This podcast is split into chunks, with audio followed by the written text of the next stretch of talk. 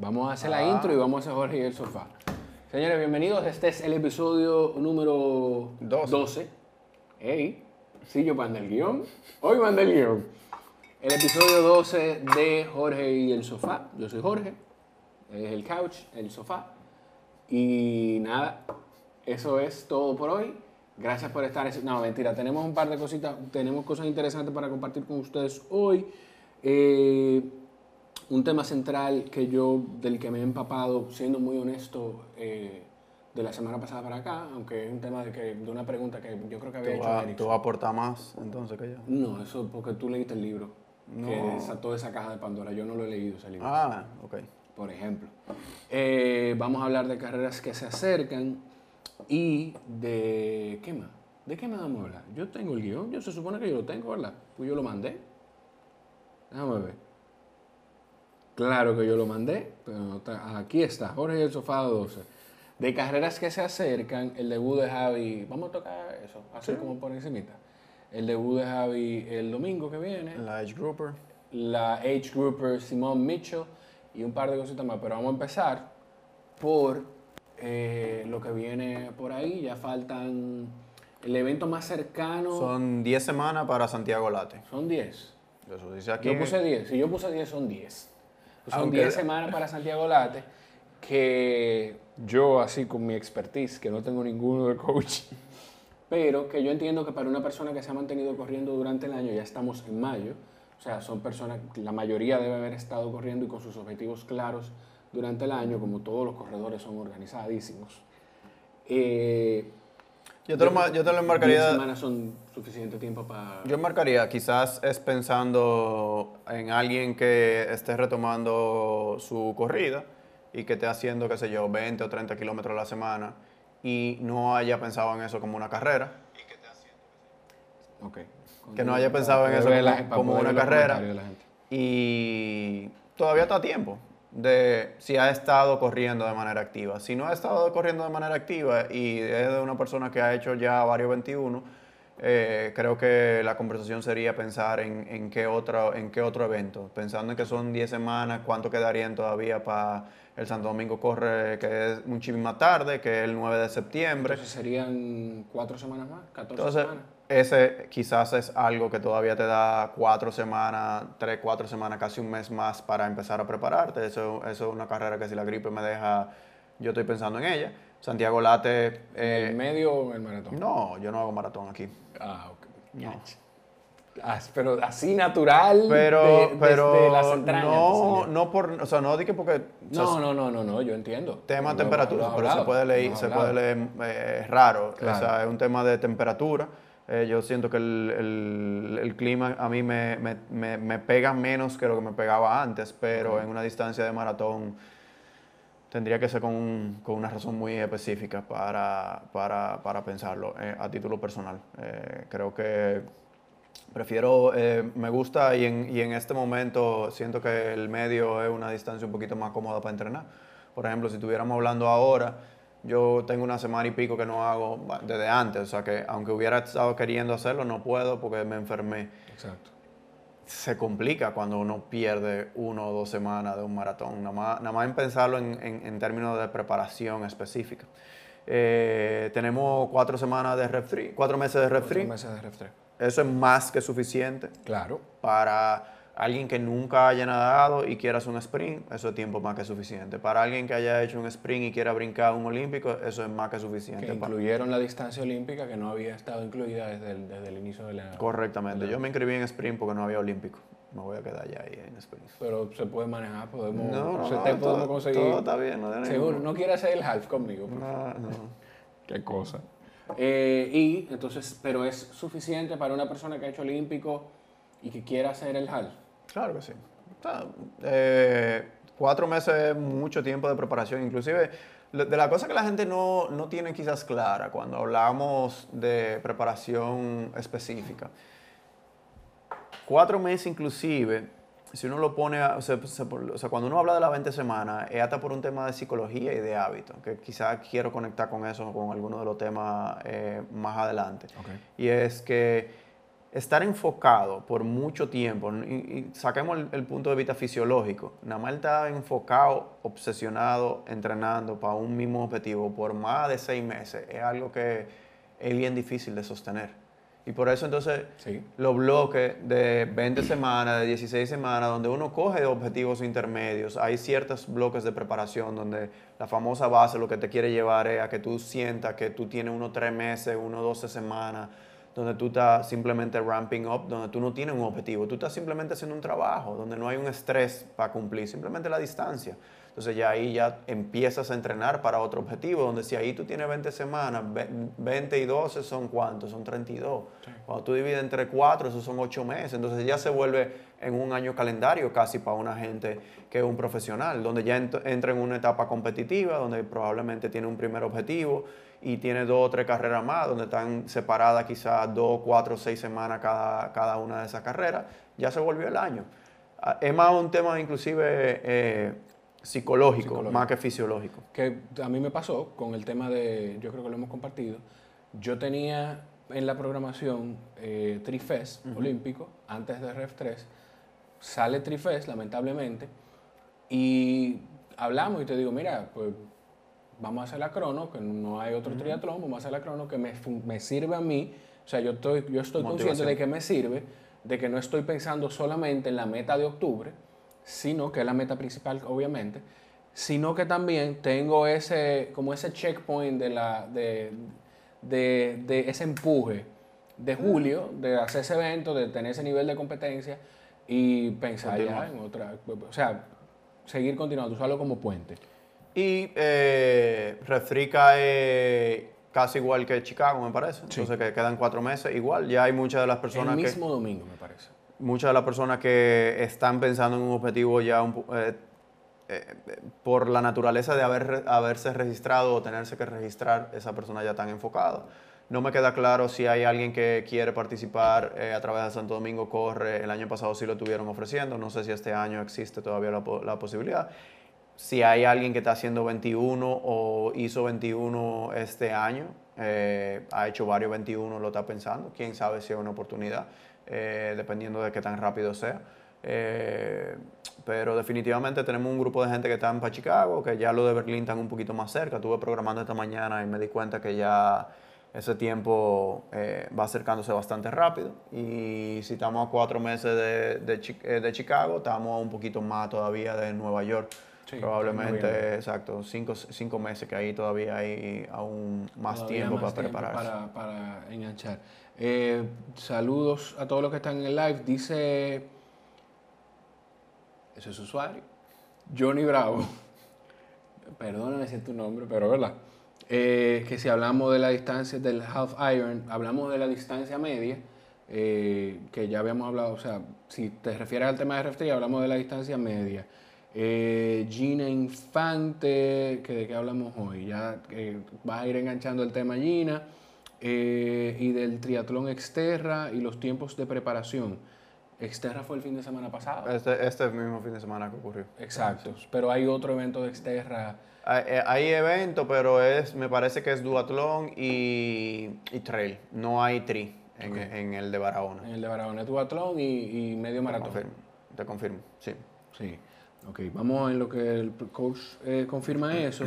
Mira, el, el guion no me carga aquí en la, en la tableta.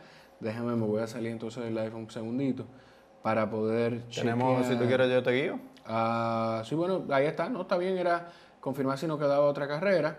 Pero eh, hablando entonces ya de lo que viene el fin de semana, es eh, Javi y Cairns, ¿verdad? Sí.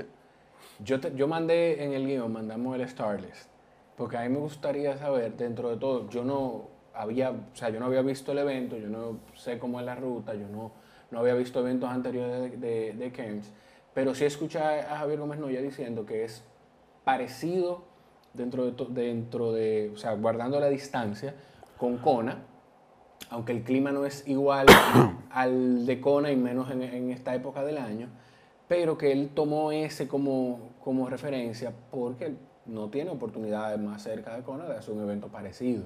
Entonces, ahí en el Starless, yo recuerdo así de pronto que está eh, Luke Mackenzie, que está Tim O'Donnell, está eh.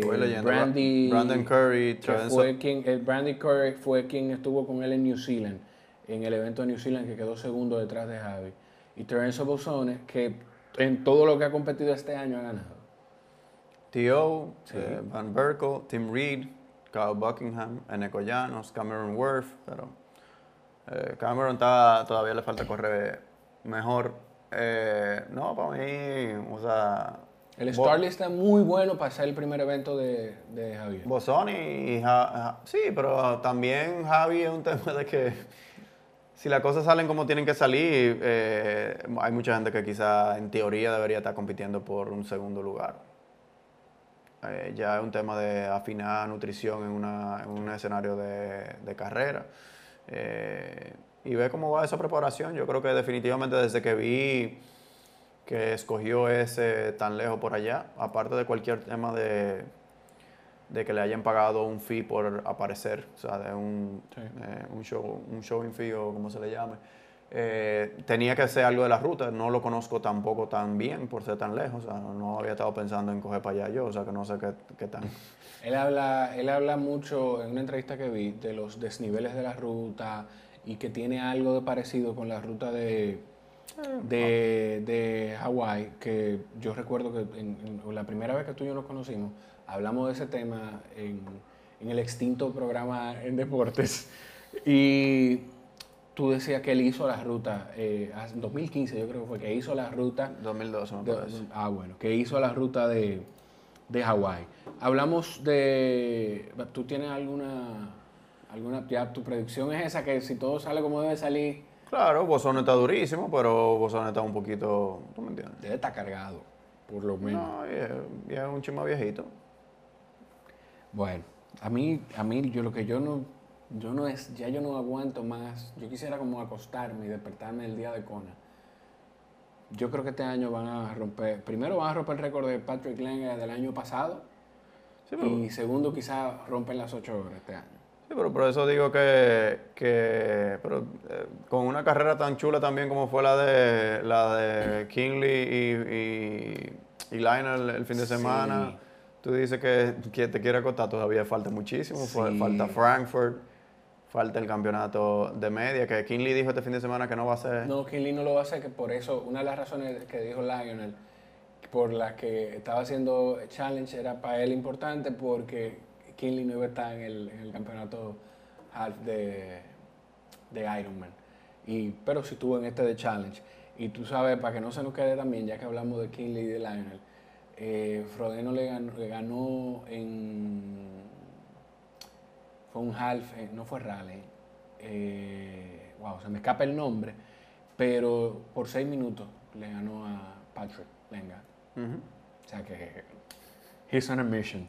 Entonces, vamos a, hay alguien de quien yo quiero hablar eh, rapidito, porque yo creo que va a ser una persona, va a ser de una forma u otra, por ponerle algún, alguna relación para que la gente lo, lo entienda, yo creo que va a ser una especie como de la próxima Lucy Charles. Que ¿Cómo andan por la misma edad, andan por la misma edad, pero va a ser como, así como yo la veo, porque es una age grouper que hace dos semanas en Lanzarote quedó segundo lugar overall entre todas las mujeres. O sea, por encima de las otras atletas pro estaban en el evento, ella quedó segundo lugar, obviamente primero en, su categoría de edad. Se llama Simone Mitchell.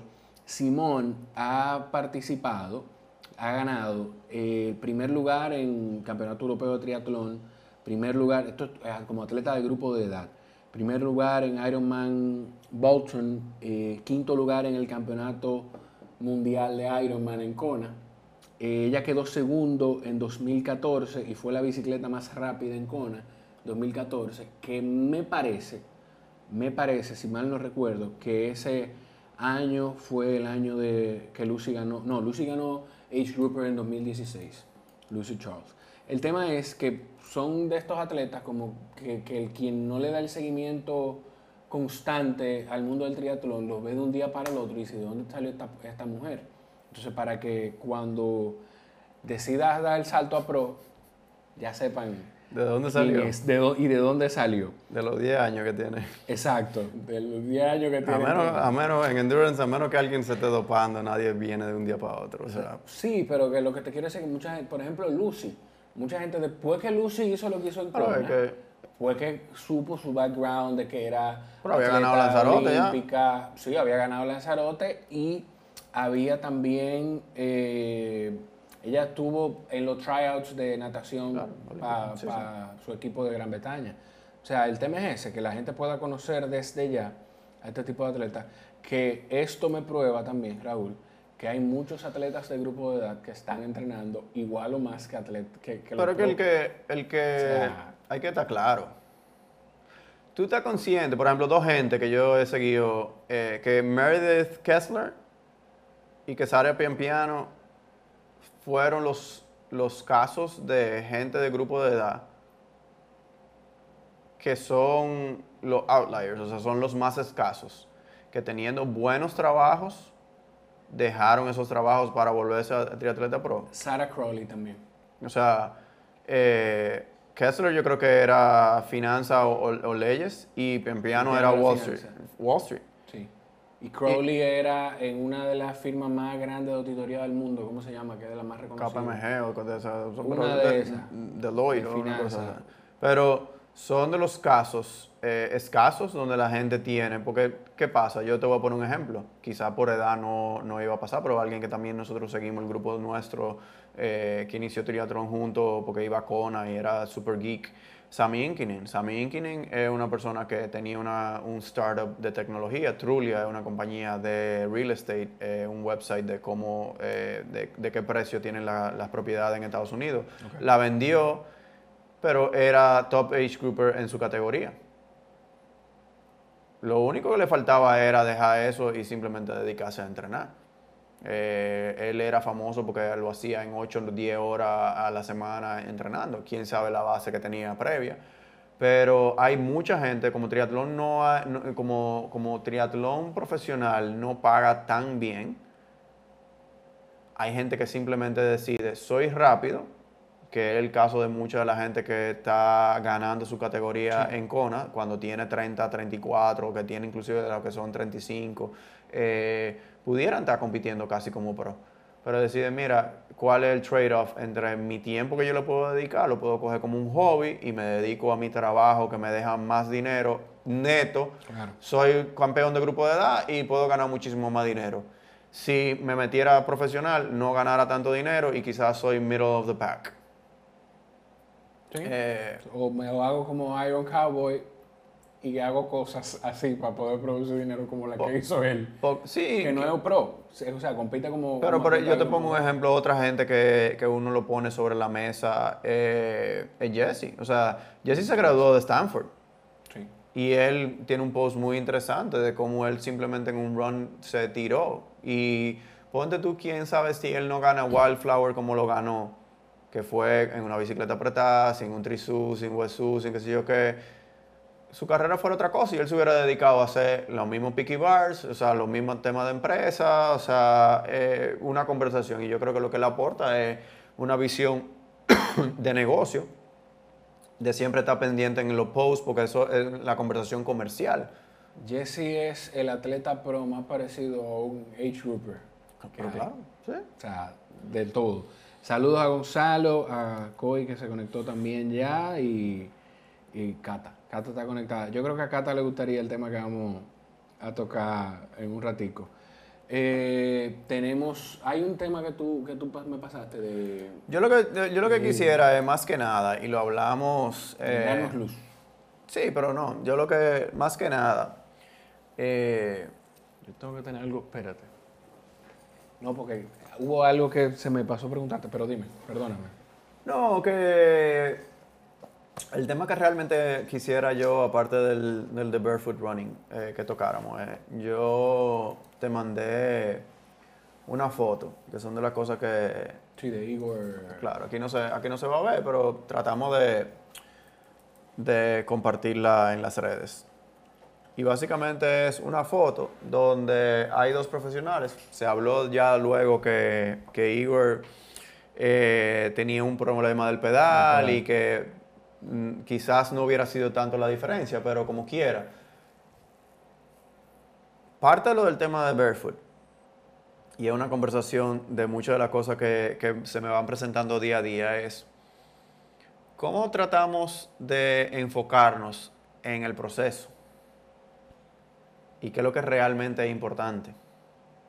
Que es una conversación que yo trato de empujar de manera constante, que yo he tratado de hacer cuando he ido refinando ya la, parte de programación y cuando he ido aprendiendo más eh, en el manejo de una cantidad un poquito más voluminosa de atletas a lo largo del tiempo, y es que más que lo que sí funciona o no funciona, es como uno logra crear ese hábito y entender lo que ahí es que estoy conectando con lo que dije anteriormente, que quería conectarlo con la conversación, era ¿por qué los bloques son de 20 semanas? Exacto. Pudieran ser de 24, pudieran ser de 16, pudieran ser de 12.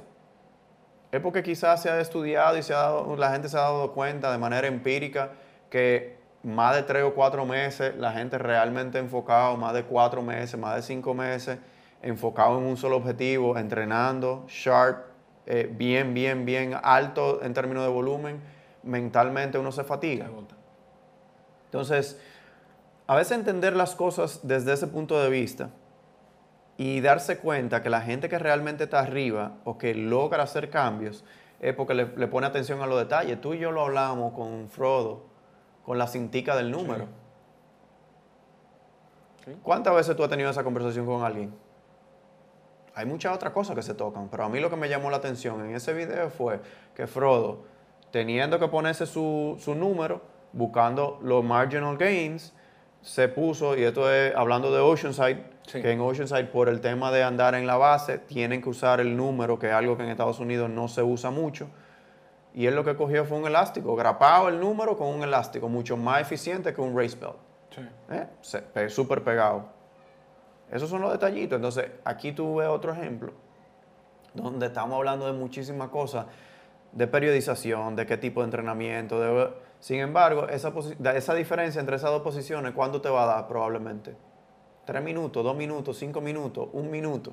Y eso es cuantificable y tangible. Pero ¿cuántas veces tú ves una gente que realmente le pone atención a su posición? Hay un, hay un atleta, yo te, lo, te mandé ese video, recuerdo, de Tyler Butterfield. Eh, sí, sí, sí, el que tiene los dos termos. Que tiene los termos con el tape, le pone tape al crankset, le pone, o sea, es una persona que es fan de los marginal gains, de las pequeñas cosas, de los pequeños detallitos que te pueden ayudar. Y me di cuenta hoy, leyendo una entrevista que se le hizo a Matt Russell, donde él dice, Tyler Borfley me, explicó, me dijo, mira, si tú vas tercero, segundo en, una carrera, tú te ahorras 10 watts quizás. Pero si vas tercero o cuarto, ya son 40 watts que te está ahorrando comprobado. O sea, cositas pequeñas que, al, que una sobre la otra van haciendo una diferencia. Pero yo me voy más que eso, no solamente lo 10 watts, no, es un proceso. De llegar a esa conclusión. De llegar a eso. De, atacar cualquier cosa. Y de ahí son de las cosas que yo siento que se van a la vida. Donde lo pro, y a veces decimos, no, ¿cómo uno mejora tiempo? O mi única forma de mejorar es si yo mejoro el tiempo. ¿Qué pasa si yo me voy a diferentes rutas? Exacto. Entonces, esa conversación es un poquito como, o sea, irrelevante. Es un ejemplo tangible. Ref 3 el año pasado fue en una ruta distinta a la que va a ser este año. Este año, por ejemplo, la ruta de bici, yo personalmente pienso que debe ser más lenta que la ruta de bicicleta. Entonces, si tú la haces y la haces más lenta, ¿tú no mejoraste? A eso, ahí es que quiero que, caigamos lo que tú estás diciendo. O sea, hay diferentes factores, desde la ruta, desde la... Es como perdón que te interrumpa, ¿cuántas veces tú, o sea, así mismo, cuántas veces tú has escuchado a alguien mencionarte lo de el, elástico de Frodo? No, no. ¿Y cuánta gente tú has escuchado diciendo, mira, yo lo que estoy enfocado es en mejorar lo más que yo pueda hasta la carrera y ese día sentí que yo di 100%? Que no me Suena como una excusa y quizás por eso la gente no lo habla mucho, pero tú no tienes una forma de cómo medir por tiempo un buen ejemplo fue la carrera de, de, de Frodo, eh, de, de Lionel y de Kingley este fin de semana. La entrevista ya este muchacho la subió Talbot. Me están diciendo, óyeme, ¿qué plan? Dice él. Ahí no hay plan, ahí simplemente es responder a lo que está pasando. Y yo tengo un, un nivel de sangre que está en los, mu- en los muslos y no está en la cabeza, que yo no estoy pensando, yo simplemente estoy reaccionando. Ese tipo está enfocado en dar lo mejor de sí. Entonces, a veces, a mí lo que me parece mu- muy interesante de esta etapa que estamos viviendo es que estamos conociendo mucho del proceso detrás de lo que están haciendo la gente que está implantando los récords y, y corriendo a ese nivel. Sí. ¿eh? Donde tú te, o sea, como que el que realmente se pone a, a- a visualizar y a querer aprender de eso, se enfoca en lo que realmente es importante. Es en, yo le estoy poniendo atención a mi nutrición, a mi hidratación. O sea, son cosas que la gente lo comparte abiertamente, que están ahí disponibles, pero la gente no la aplica. No, porque yo le doy más rápido que tú. O sea, pero, ¿qué están haciendo la gente que realmente le, le dan más rápido que tú? poniendo la atención a esas cosas. Lo único que eso es no se cuantifica tan fácil. Poniendo la atención a esas cosas. Entonces, que, por ejemplo, yo, yo vi el tema de mucha gente, es completamente sabido, y a menos que sea un tema de sponsorship, ¿eh? que le estén dando un buen dinero, Sí. que el, el, el caco Rudy es lento. Lentísimo en la mayoría de las personas. Sin embargo, por marca, por lo que fuera, y tú sabes, o sea, poca gente sabe esto, yo creo. Rudy llega a colocarse, que para mí es un caso de mercadeo, o sea, genial. Rudy, 2012 en Kona, empezó a, y no sé, creo que lo hicieron el año anterior también. Ven con tu casco y te damos un casco nuevo. Es como la, lo- la promoción agresiva que había en el sin, país antes. sin ta- el término influencer full de Sí, redes. sí, sí. ¿eh? Yo te estoy cogiendo a ti. ¿Cuánto me está costando el casco? Bueno, en lugar de yo pagar publicidad, yo lo que voy a hacer, ¿quiénes son los más rápidos? Para mí tu voz es genial. Claro. Dame tu casco para que entonces no tenga otros que usar.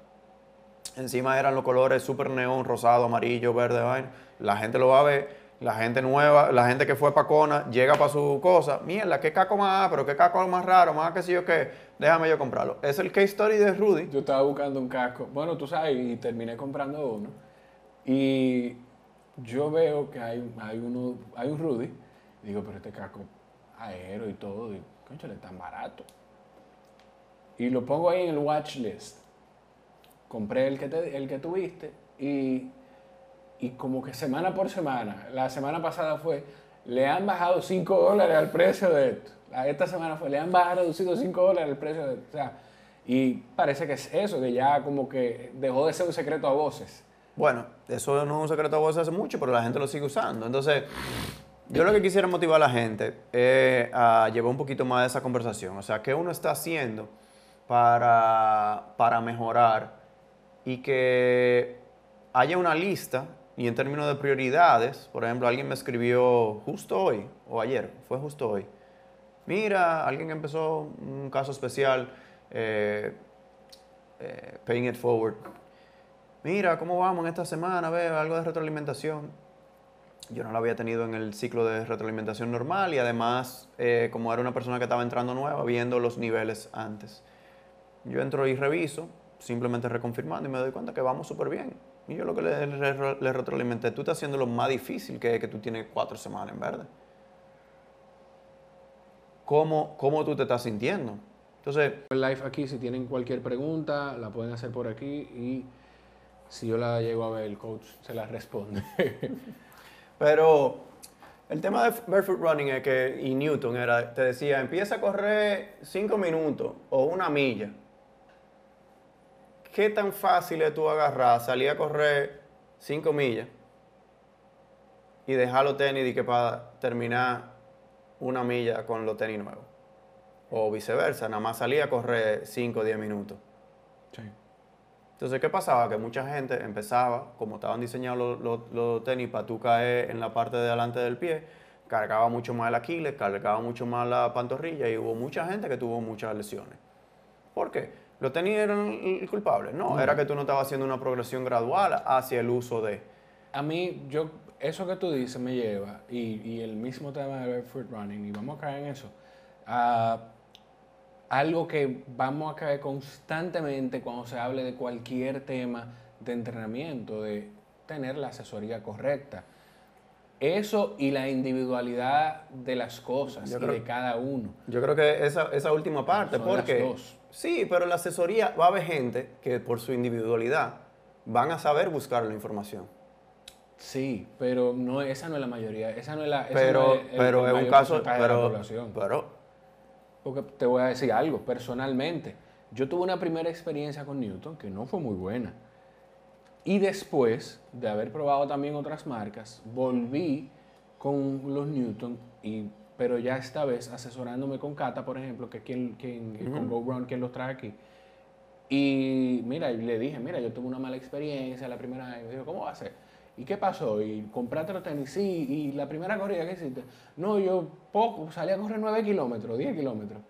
Y fue esa corrida que hice. Y no me los puse más porque estaba de barato. Y me dijo que esa primera corrida debe ser 30, 40, como mucho 45 minutos. Entonces eso yo no lo sabía. Viene con los tenis. Sí, pero leí, la, la- leí, di que la Entonces- 10 laws of better running. Entonces, Entonces, pero es eso. pero Barefoot Running, eh, Bekele, que se llama el que ganó el maratón en el 60 y pico. Sí. Eh, después hubo gente que, una mujer... Una mujer que, que estuvo a punto de retirarse, que fue una historia en Nueva York, yo creo. Ella, eh, la favorita, le dio un dolor en una pierna, ella volvió a- con ella, volvió y se quedó la favorita, ella volvió con ella. Hubo un momento que la favorita, que no recuerdo el nombre, se me escapa, le dijo, mira, ya yo no puedo. Y esa mujer, que era de ascendencia eh, indígena o keniana, no recuerdo, eh, ganó, que no era la favorita, era la underdog, y ganó el, el- el maratón de Nueva York, me parece que fue, descalza. Entonces, hay mucha, mucha parte anecdótica que en Kenia, o sea, en ese sitio donde no hay muchos recursos, la gente corre descalzo. Eh, hay mucha evidencia donde inclusive a una temprana edad, y yo, hay gente que hasta se me ha ofendido cuando yo les respondí por Instagram, eh, de que tengo que aprender a correr. O sea, uno busca fotos de niños corriendo y son una forma casi perfecta y que cuando le empiezan a entrar al colegio, donde lo empiezan a sentar y a, y a ponerle zapatos, o sea, de calzado tradicional, la forma cambia. Entonces, hay mucha conexión y hay mucha evidencia por todos esos lados. Recientemente está, creo que el libro que tú te refieres, el libro Born, to, Born to Run. Run. Ahí hay mucha evidencia también de que si estamos hechos para correr o no, o sea, antropológicamente en términos de la casa. Hay, hay gente que en ese campo que cree que la evidencia lo soporta, hay otra gente que no cree tanto. Eh, Ahora, la realidad es la siguiente, siento yo, y esto ya sí es mi opinión, es, venimos de un estado de sedentarismo. O sea, generalmente cuando la- el caso más común es una persona que está no tan activa, quiere activarse, ya sea por un tema de salud, sea por un tema de peso, sea porque lo descubre, porque lo motiva a una persona cercana. Esa persona tiene probablemente mucho tiempo donde no está corriendo de manera activa y no está ejercitándose, no está ejercitándose su pie, sus piernas, su cuerpo completo, eh, la parte aeróbica del sistema ya desde un punto de vista fisiológico. Cualquier tipo de trabajo que se empiece a hacer tiene que ser gradual. Entonces, ¿qué pasa con el barefoot running? Que pudiera ser un ingrediente dentro de una rutina de preparación, pudiera ser un calentamiento, pudiera ser un cool down, pudiera ser si la gente hace un trabajo en pista, Pista. en la grama de la pista, poder correr. Pero ¿qué pasa? Por ejemplo, hay mucha gente que dice, yo voy a correr en la grama en su momento en el mirador, que yo decía, ¿tú sabes lo irregular que está la parte, que estaba la parte de la grama del mirador? ¿Cuánta gente se torcieron los Está. tobillos? Todavía. se torcieron los tobillos. Entonces, el beneficio de correr en grama, menos impacto de recuperación, esto Contra inclusive con calzado. Entonces, yo me voy mucho eh, risk reward, o sea, el riesgo con el- el- la adaptación que te va a brindar. En mi opinión, con lo que yo he leído, barefoot running tiene mucho riesgo si uno se va a los Vibram Five Finger o a correr realmente descalzo todas sus corridas. Exacto. Hay que, mucho que hay, que hay- ah, eso es bueno que la gente que no lo sepa lo, lo entienda. El Vibram Five Fingers es una, es una marca de tenis que son minimalistas, que es prácticamente correr descalzo, solo que con algo de protección para, para no cortarte, para ese tipo de cosas.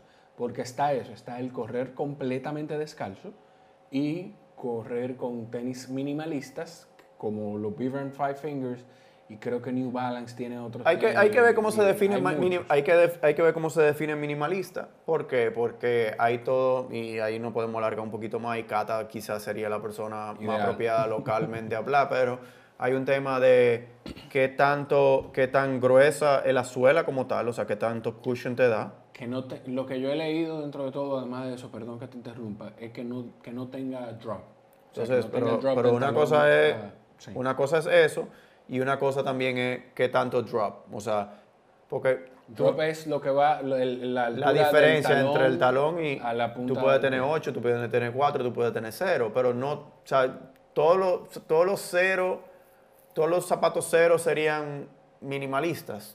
No sé si esa sería la, la conversación. Porque quizás es cero drop, pero el cushion es... Y yo, por ejemplo, eh, yo tendría que buscar qué drop tenis, esos tenis no se hacen, pero... eh, Lo que, lo que te rompieron en Perú. Pero eso eran, eso eran unos, eso eran uno, ¿cómo te digo? Uno, uno de, de- de track, o sea, eran racers, o sea, eran finitos, pero quizá tenían cuatro, Sí. pero eran súper finitos. Pa, pa- la gente lo veía y yo llegué a correr maratón con eso, entonces la gente veía como, wow, eso es súper, o sea, para lo tradicional es minimalista, pero yo no lo veía como un five finger. Entonces, ¿qué yo siento? Yo siento que la persona debería pensar, yo estoy haciendo todo lo que yo puedo hacer para mejorar. Yo Para estoy, y para mantenerme saludable dentro de yo estoy corriendo de manera constante. Yo estoy eh, yendo al gimnasio. Yo estoy haciendo ejercicios o yoga o temas de estiramiento. Yo me estoy dando masaje. Yo estoy descansando. Yo estoy durmiendo. Yo estoy comiendo de manera correcta. Entonces, una persona que ya tú hagas check con todo ese tipo de cosas y que tú digas, mira, yo tengo dos años haciendo eso y quizás hasta yo estoy estancado, ¿qué cosa nueva yo pudiera incorporar? Bueno, tú pudieras empezar a explorar, a correr barefoot, a introducir drills eh, dentro. ¿Por qué? Porque yo lo que me voy es, nosotros tenemos, y tú lo sabes internamente, proceso en cuanto remuneramos a una semana verde. Sí.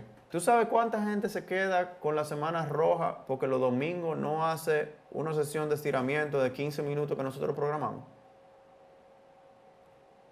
A mí personalmente, a mí me pasaba en las primeras semanas que yo decía, pero ¿y por qué yo no estoy verde? Y yo, ah, ¿qué? Entonces, ¿qué pasaría si uno programa una sesión de 5 minutos, 5 De barefoot. de barefoot y uno lo hace cada una de las corridas? Porque entonces ahí es que viene. Si tú no estás haciendo un- una cosa de manera constante, Claro. donde tú, o sea, si, si cada quien se conoce y sabe, mira, si yo me lo programo o si me lo programan, yo lo voy a hacer. Bueno, pues entonces hable con su coach o usted mismo prográmese para cada, cada día que usted vaya a correr, usted va a hacer un 5 minutos de calentamiento en la, en la grama antes de usted empezar a correr. Y usted, eh, usted OCD y usted lo va a hacer cada vez que sale. ¿Le va a traer beneficios? Probablemente. Siento que la conversación de correr todo el tiempo con eh, barefoot, no hay mucho riesgo. Hay gente que lo hace, esos son gente que, que yo creo que aporta más. Y lo hemos hablado tú y yo, yo creo, fuera de cámara. A mí me parece súper interesante que hay gente que me reporta que tiene fascitis plantar o fasciosis y nosotros le mandamos una serie de ejercicios y cuando retomamos o follow up, ah, no, yo no lo he hecho porque ya me siento mejor. Sin embargo, yo veo que Jordan Hassay y que Gwen Jorgensen, en uno de los videos que Gwen subió en, esta, o sea, en el periodo con Talbot, está haciendo ejercicios de lo que le ponen a la gente cuando tienen un esguince de tobillo. Porque ella entiende que en la transición de triatlón hacia correr y con el embarazo, ella parece que estaba teniendo temas de pie o había perdido fuerza en su pie. Y una forma es una persona que es atleta olímpica, medallista de oro, saca el tiempo para X cantidad de veces dentro de su rutina de la semana, ella llega a su casa, nada fancy porque lo, lo estaría amarrando aquí alrededor de la, de la mesa, se pone ese ejercicio de pie. Eso tiene menos riesgo, está fortaleciendo el pie y que cuando tú salgas a correr con o sin zapatos va a tener un mejor rendimiento porque tu pie está más fuerte. Exacto. ¿Cuánta gente hace eso? No sé. Eh, dice Cata, gracias Cata, que los zapatos minimalistas son los bajos, son los bajos de drop, como dicen, pero encima son extremadamente, extremadamente bajos de peso y en su suela no tienen más que foam, eh, entiéndase ningún elemento de amortiguación, como burbujas de gel ni tampoco placas estabilizadoras. Gracias, Cata. O sea que, que la definición de, de minimalista que, que estamos dando no está lejos de lo que, de lo que estamos conversando. ¿Estamos ¿Sigue ahí? Sí, estamos bien. Sí. Que la, la- la definición, voy a leerla otra vez. Dice, los zapatos minimalistas son los bajos de drop, como dicen, pero encima son extremadamente bajos de peso y en su suela no tienen más que foam. Entiéndase, ningún elemento de amortiguación como burbujas de gel, ni tampoco placas estabilizadoras. Esa es la definición, la de zapato minimalista. Yo lo que creo de eso es que uno no puede eh, ser extremista, ni, ni decir, y, y si vas a intentarlo, primero, si estás con un coach, pues asesórate con esa persona y si no con una persona que tenga la información, como Cata, que no irte al extremo, no decir, ah, pero esto funciona, voy a intentar esto. Voy a, voy a correr descalzo. Eh, Deja de correr simplemente con, con los tenis un día y tu- tus entrenamientos ahora, de ahora en adelante, hacerlo descalzo. Esa es una. Dos, que no es para todo el mundo. Mucho o poco no es para todo el mundo. Porque de lo que yo he visto y he investigado y he leído es que en lo que se hace mucho énfasis es en, en que primero te ayuda como resorte, como empuje el arco del pie y la gente que tiene los pies planos. Pero el pie plano en muchos casos, ¿por qué viene? ¿Por qué? Porque no tenemos el pie fuerte. Ah, ok. ¿Entiendes? Ya, está bien. Yo he dicho que este Mira. podcast es para eso, para que Raúl me debarate la teoría. No, pero, No, pero es real. Pero, ¿qué pasa? O sea, yo no te voy a decir que hay una variación y yo no soy experto en esta área. Ahora, ¿qué sucede? Yo fui, yo me junté con el de ese libro, J.D. Cherry. Ok. Yo me, yo me caí de la bicicleta, yo estaba revisándome, él hace fortalecimiento y me estaba doliendo algo que terminó siendo a causa de un fit de bici. O sea, las veces que yo he tenido tema de corrida y hago muchísimo énfasis en eso, si usted le está doliendo algo, no se lo eche nada más a la corrida, pudiera ser en la bicicleta. Yo recuerdo que lo primero, una de las te dije, lo primero que tú me dijiste sobre la bicicleta fue, lo primero que tú tienes que invertir después de tener tu bicicleta es en hacerte un fitting. Que esa es otra, toda otra conversación. Entonces, Déjame anotarla. Jay dice que siempre que uno tenga controlado la fuerza de impacto con lo que uno te cae, y esto es eh, la opinión de él, eso no soy yo. La, la tasa de lesión, dependiendo de dónde uno caiga, no importa tanto. O sea, no es tanto que yo caiga adelante o atrás, sino con qué fuerza yo estoy cayendo. Hay gente que corre y cae con el talón y no se lesiona. Ok. ¿Ok? Ahora, él tiene una serie de ejercicios que cuando estamos hablando de tema de arco y en términos de fuerza del pie, para mí me impresionó muchísimo. Él- yo soy un caso de eso. Él me mandó muchísimos ejercicios. ¿Cuántas semanas yo lo hice? ¿Cuánto? Dos. ¿Entiendes? Pero él tiene unos ejercicios donde te enseña y te demuestra, y te me puso gente al lado a hacer los mismos ejercicios, donde tiene que en el, pie, o sea, en el pie, cómo hay una, una independencia y una fuerza entre tú levantar el, el- pulgar del pie independientemente de los otros. Y hay una serie de ejercicios que vienen por tú tener suficiente fuerza en el pie inclusive de uno pararse en un pie y tratar de mantener el equilibrio y después pararse en ese mismo pie y cerrar los ojos. Es hasta de conexiones que de ahí viene mucho de los temas de lo que yo compartí cuando hice la parte de yoga. el tú poder tener el pie o sea, plantado, firme, viene de tu poder. Entonces ese arco es porque el músculo te está pudiendo levantar.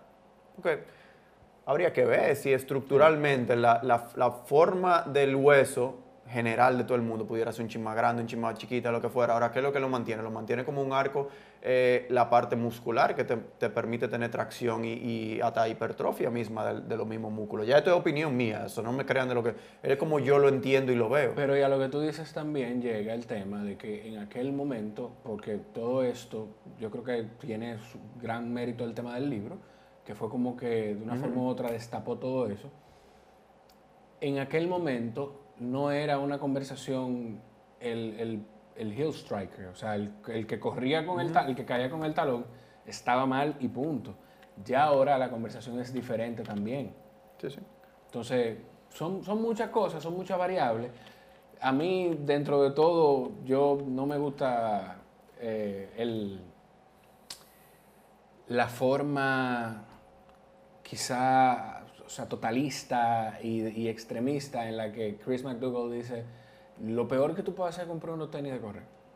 Eso no me gusta porque no me gustan los extremos. O sea, yo creo que hay una, yo creo que como tú dices, hay cosas que puede aportar, pero no irnos de un extremo te- al otro. Perfecto, yo te voy a decir, yo siento Y yo estoy que- dispuesto a probarlo alguna vez. Yo, yo siento que en la mayoría de nosotros la conversación de dedicarle tiempo, de ese tiempo que es súper difícil de uno sacar 5 a 10 minutos, y lo he tenido esta conversación con dos o tres personas que tienen tema de pie.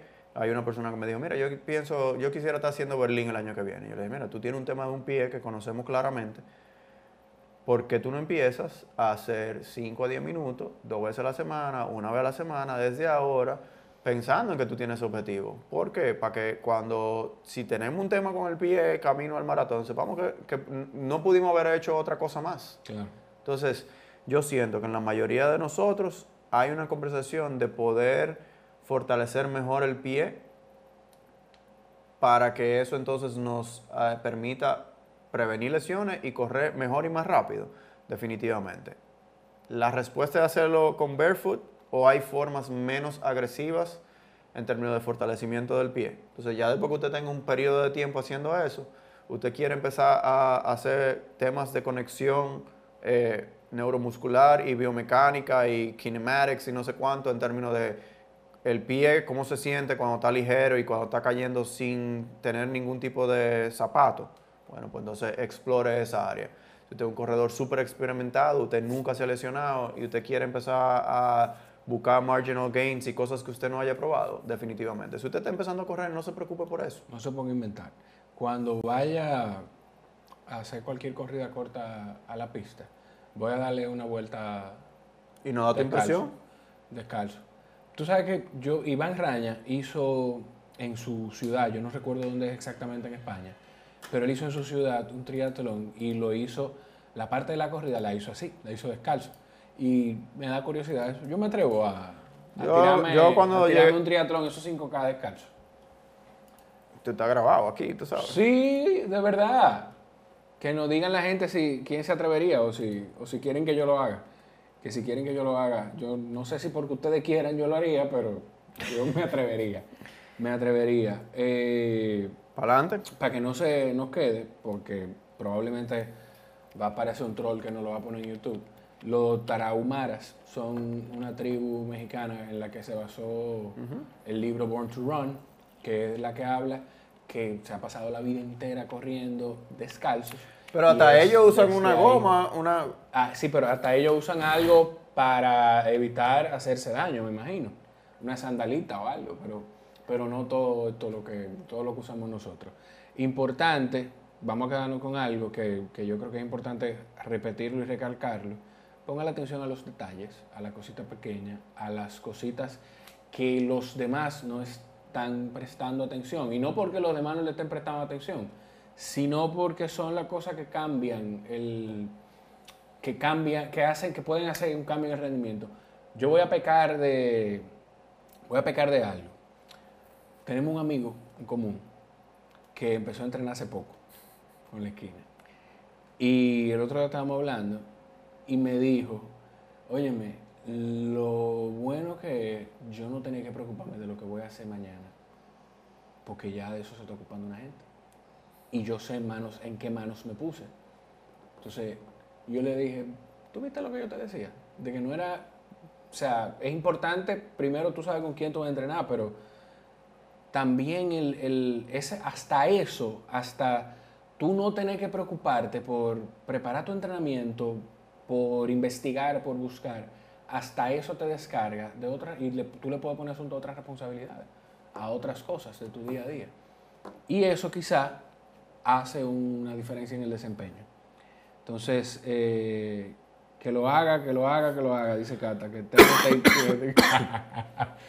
Cata, no te preocupes, yo tengo que pasar por allá, Cata. Señores, gracias. Recuerden, arroba la esquina del sofá, Instagram, Facebook y en YouTube, búsquenos y suscríbanse. Y estamos en todas las plataformas de podcast.